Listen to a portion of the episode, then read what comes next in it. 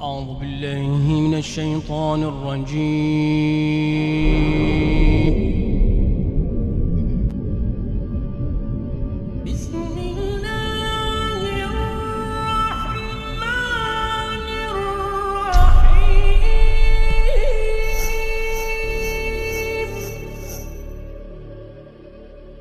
Em nome de Deus, o Clemente, o Misericordioso. A eutanásia gera uma discussão ampla a respeito de sua definição e as condições de sua aplicação.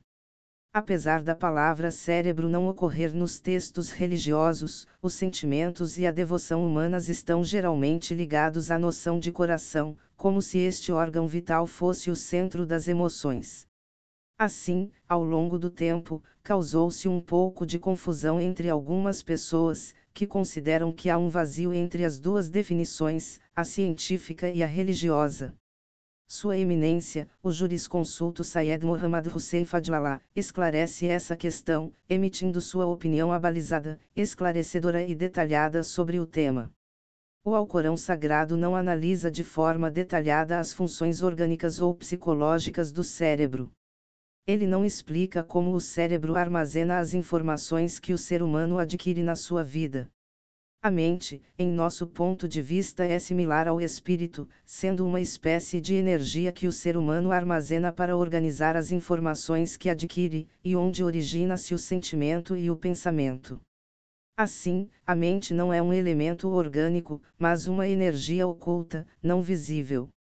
Em outras palavras, uma energia espiritual, que se desenvolve por meio do conhecimento e experiências, no sentido da reflexão.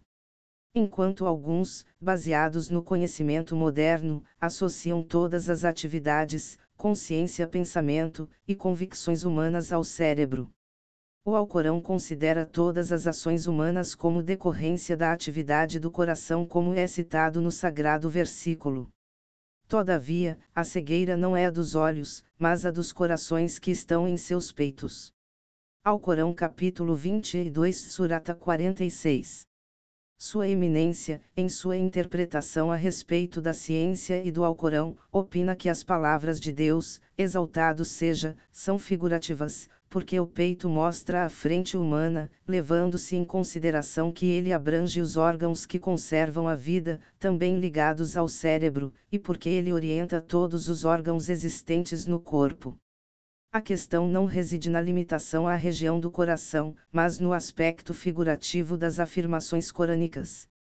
Da mesma forma que o rosto representa o ser humano, significando que ele fala da própria pessoa, como esclarece o Altíssimo tudo perecerá, exceto seu rosto.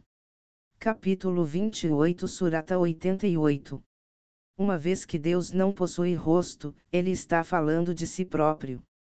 A respeito da morte cerebral, que é considerada pelos médicos como a morte real, Sua Eminência diz: emitimos o parecer jurídico de que se a morte cerebral é verificada sem nenhuma dúvida, sistemas auxiliares empregados para fazer funcionar o coração não devem ser instalados. Também não é proibida a retirada dele, se for verificada a morte cerebral definitiva da pessoa. Porém, Sua Eminência sabe que o significado jurídico da morte é problemático, uma vez que não há definição precisa da morte. Quando o homem morre, quando o coração para de bater ou quando o cérebro morre. Será que as batidas do coração após a morte cerebral representam que a pessoa está viva, ou representam vida vegetativa? Isso permanece uma questão aberta ao debate. A opinião geral considera a morte como a parada do coração. Muitos médicos também, quando desejam saber se uma pessoa está viva ou não, medem a pulsação. Se não houver pulsação, então a pessoa está morta. Esta é a experiência humana da morte, que cada um conhece. Quanto à morte cerebral, só é conhecida pelos especialistas. Por isso, perguntamos: será a morte definitiva a morte do cérebro, uma vez que todos os sistemas do corpo pararam e, portanto, o corpo não está mais vivo? Nós também perguntamos sobre a pulsação do coração, de onde vem. Alguns juristas dizem que se a pulsação é o resultado da respiração artificial, isso significa que a pessoa está morta. Mas, se houver qualquer resquício vital no corpo, isso significa que ela está viva. Esse ponto continua controverso. Há outro ponto lançado à discussão jurídica, distante da compreensão do que é morte e qual é a extensão da vida. Alguns podem dizer que pode ser que a pessoa morra e algumas células continuem vivas. Por exemplo, quando extraímos o olho e lhe fornecemos as substâncias necessárias, ele continua vivo por um longo tempo.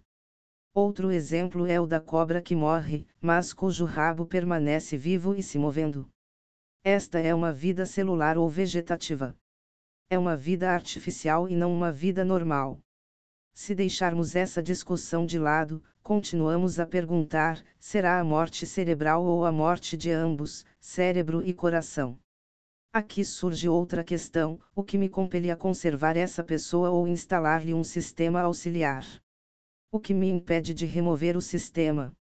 Pode ser dito que eu devo instalar o sistema auxiliar porque é meu dever preservar a vida da pessoa.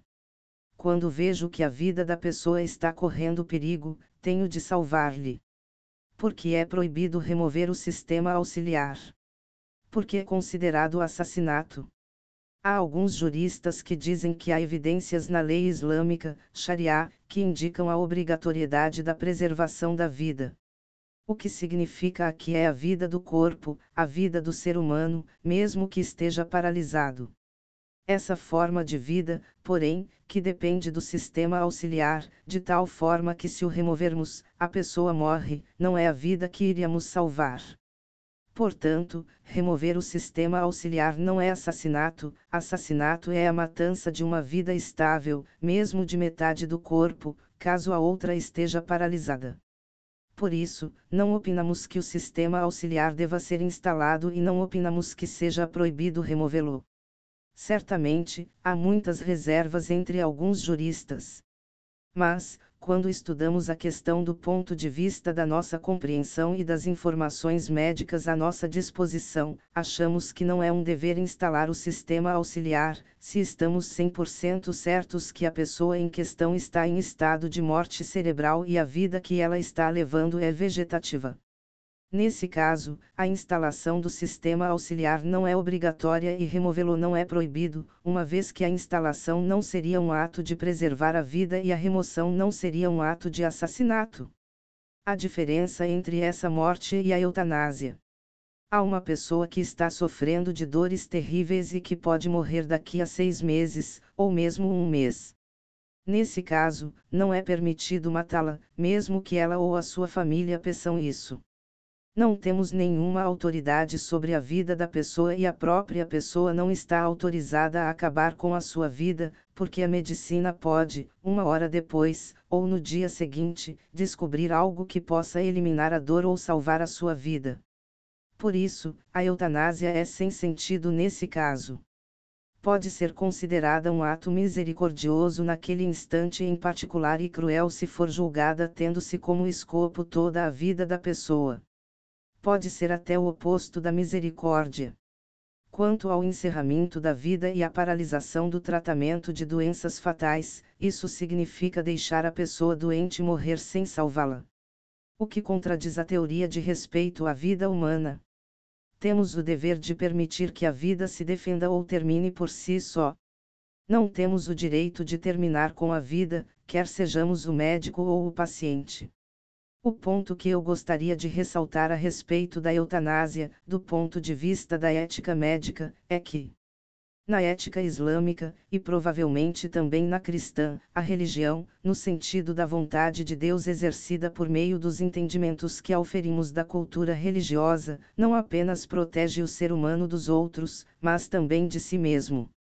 Como não é permissível matar a outros, não é permissível matar-se. O princípio é o mesmo. Respeitar a vida, em ambos os casos. Ele não se aplica ao morto, às plantas ou às coisas inanimadas, proíbe matar um ser humano porque não é permissível exterminar a vida. Portanto, não há diferença entre a vida do outro e a minha própria vida. Essa vida não me pertence. Ela é uma dádiva de Deus e uma confiança depositada em mim e no outro. Não tenho permissão de me matar, bem como de causar a mim mesmo qualquer dano, porque estaria cometendo pecado contra mim mesmo, expondo-me a qualquer dano, físico ou não. É por isso que, em nosso parecer jurídico, proibimos fumar, o que pode causar câncer, mesmo depois de vários anos. Daí a sentença jurídica, fatwa, que proíbe tudo que causa prejuízo ao corpo. Da mesma forma que o Islã considera a sua vida, considera a vida dos outros e aplica em você o que aplica nele. A moral não pode ser dividida. Não é apenas o que se pratica contra os outros, mas o que se pratica contra si próprio. É uma questão de equilíbrio. Assim, quando se verifica o caso de uma pessoa que não sofre de doença fatal, ela está sendo morta de maneira cruel. E não há diferença entre matança negativa e positiva. O indivíduo tem de preservar a vida dos outros como a sua mesma. A partir desse princípio, rejeitamos a eutanásia como forma de misericórdia. A morte é por sua natureza física, cruel, porque tira a vida e transforma a pessoa em coisa. Ela confisca a vida e a existência. Portanto, o suicídio é pecado diz o Alcorão capítulo 4 surata 29 e capítulo 2 surata 195 respectivamente.